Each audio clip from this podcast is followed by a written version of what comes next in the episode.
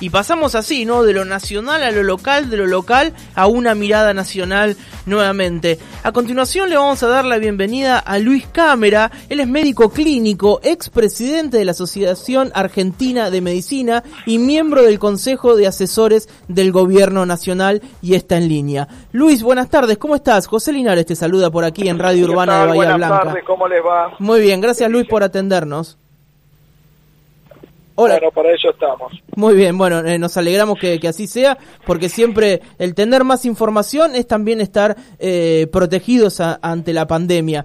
Bueno, recién estábamos haciendo un pequeño análisis con, con voces de diferentes profesionales para entender qué es lo que pasa eh, en Bahía Blanca y tomábamos un dato de la ministra de Salud que hablaba sobre estas siete semanas que estamos teniendo a nivel nacional con disminución en la cantidad de contagios. Y bueno, justamente sobre eso eh, le, quería pre le, le queríamos preguntar, Luis, sobre cómo se está comportando la pandemia actualmente a medida que avanza la campaña de vacunación. Mira, la pandemia se está desinflando, apagando, pongamos el término que uno le quiera poner.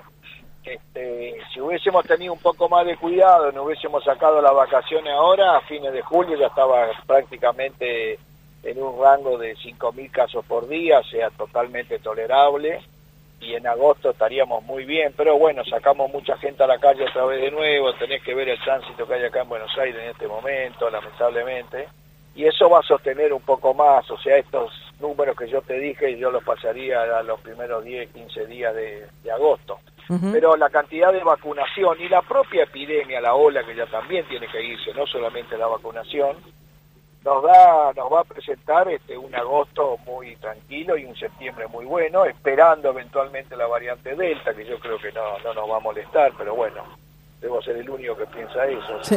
Ahora vamos a hablar de cuidado. eso. Sí pero bien, estamos bien, digamos, podríamos estar un poco mejor, pero bueno, la gente está desesperada, quiere salir, eh, la escolaridad media temprana también eso está conspirando, porque, le vuelvo a decir, si hubiésemos aguantado un poquito más el cerrojo mínimo, este, los números de hoy, o cuando vengan, o los de ayer, lo hubiésemos tenido tres semanas atrás, ¿me entiendes? Uh -huh.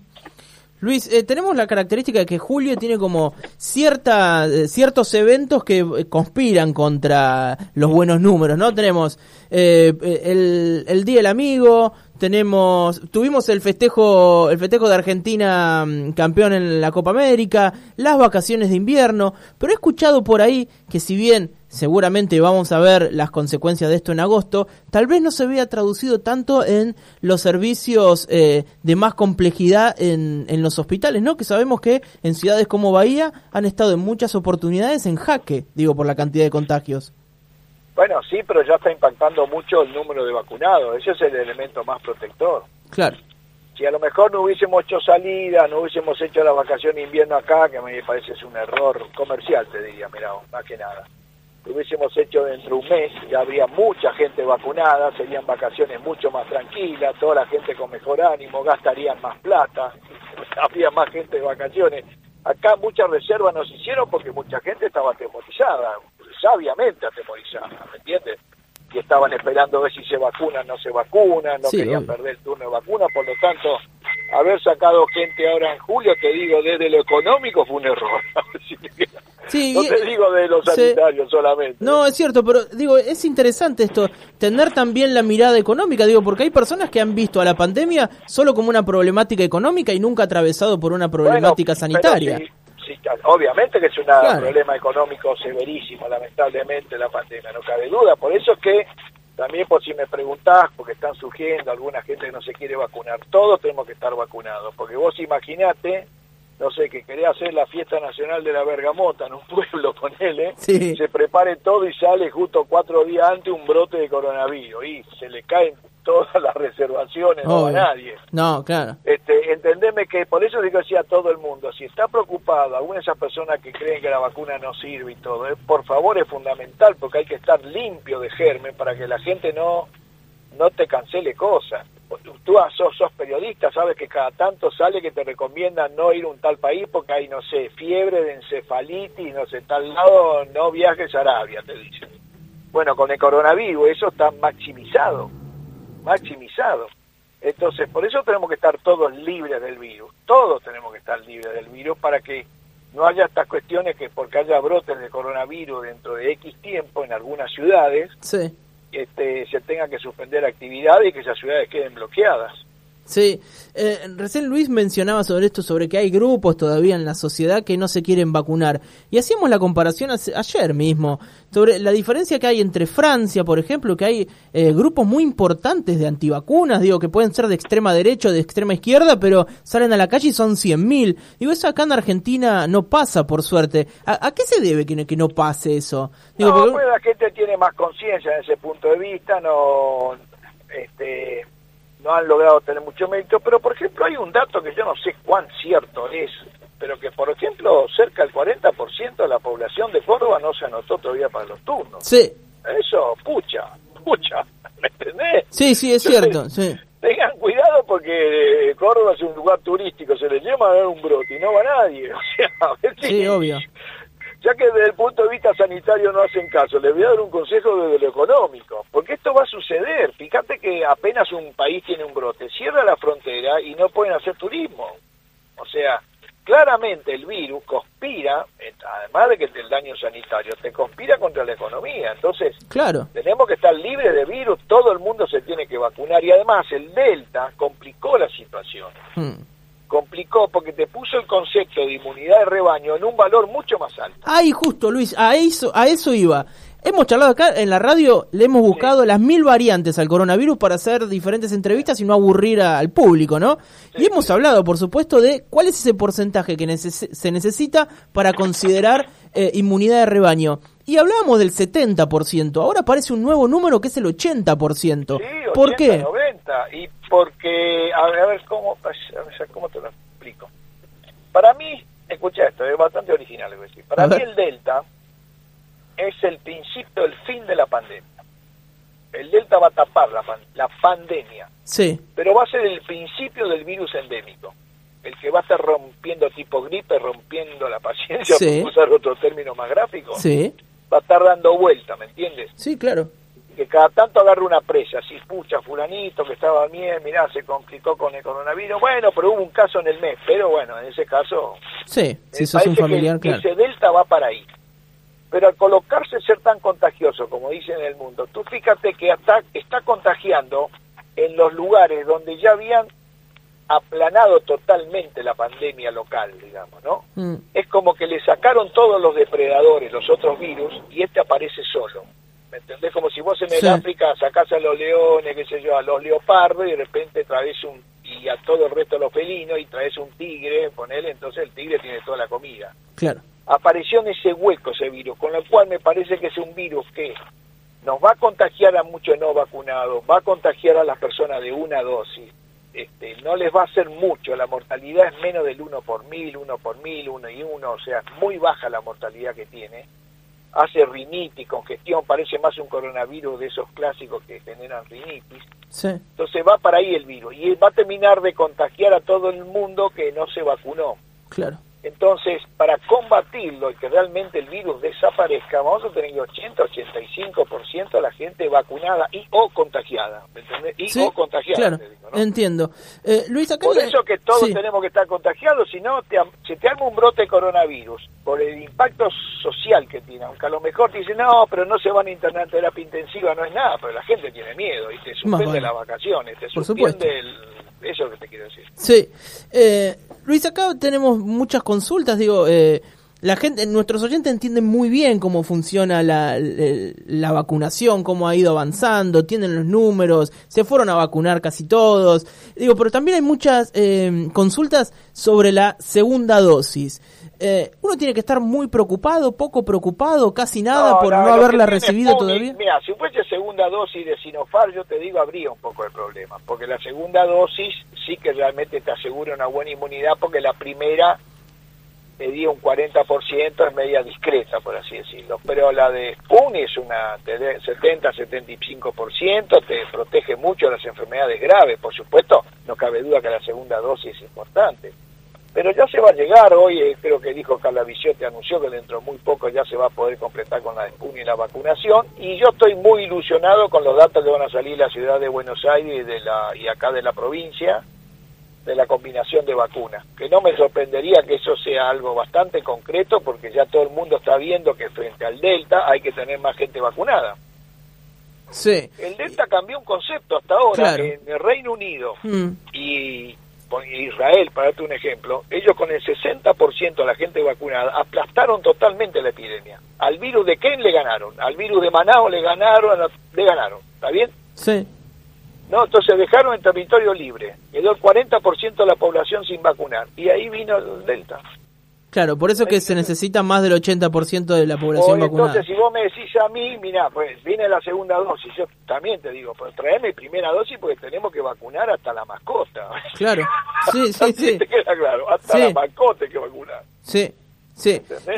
Luis, eh, lo último. No sé si tercer dosis, es una exageración, ya pero te digo que una dosis todo el mundo yo compro, ¿eh? pero no tengo ninguna duda. Perfecto. Luis, la última. Eh, ¿Algún dato que, que, te preocupe de acá a futuro y, y tiramos uno de esos datos que vos lo tomás como de los más alentadores? Vamos a ahí en la balanza poner uno malo y uno uno que te preocupa y uno que, que te genera esperanza. Mira, a mí lo que me preocupa en este momento es que las vacaciones, que estemos haciendo lío, que la gente dice, uh, bueno, ya hay mucho menos contacto, nos vacunamos mucho y que esto se prolongue. Que estamos en, en, septiembre y todavía el virus está, ¿me entendés? Y los mm. muertos, ¿no? Por supuesto, porque nosotros tenemos las peores variantes. Manaus y Andino son letales, contagian a joven, los matan, contagian a embarazada, las matan, es la peor variante, tremendamente, toda Latinoamérica toda Latinoamérica. Por eso ha sido tan duro la epidemia en Latinoamérica. Tenemos las peores variantes. Este, yo, el temor que le veo que esta conducta que estoy viendo acá en el tránsito de Buenos Aires, bueno, ayer el día. Sí, Día del Amigo. amigo, no te puedo imaginar. Yo justo vivo acá en una zona que en los últimos años se transformó en una avenida de cervecería. No sé por qué. Bueno, eso era, no te puedo imaginar. No se podía ni caminar. Sí, sí. Este, eso me preocupa, que me corran la línea de meta, porque yo ya la estaba viendo la meta a fines de julio y agosto, que ya, viste, superábamos la segunda ola y quedaba como un zócalo de infecciones, que le digo yo, o una base, que eso todo Latinoamérica por las condiciones sociosanitarias no se va a poder desembarazar fácilmente del virus.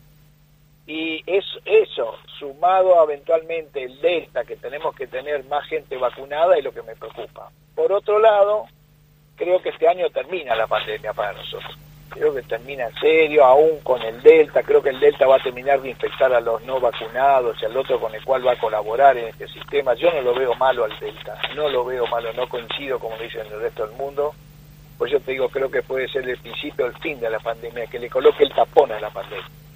Pero te puede dejar el virus circulando. Y este sí necesitamos, dentro de esto que te dije malo, eh, que necesitamos más vacunas ahora sin duda. Había un plan que si vacunábamos 15, 16 millones de personas íbamos tan tranquilos, parece que no, no sé si me entienden. sí, sí, perfecto. Está demostrando que no. Seguro que sí.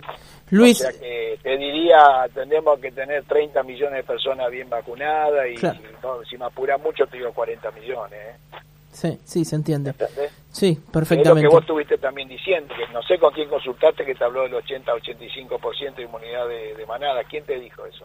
No, no, lo, lo, leí en declaraciones tuyas, digo, lo del 80-85%. Ah, porque soy el único que lo dice. No, no, no, por eso.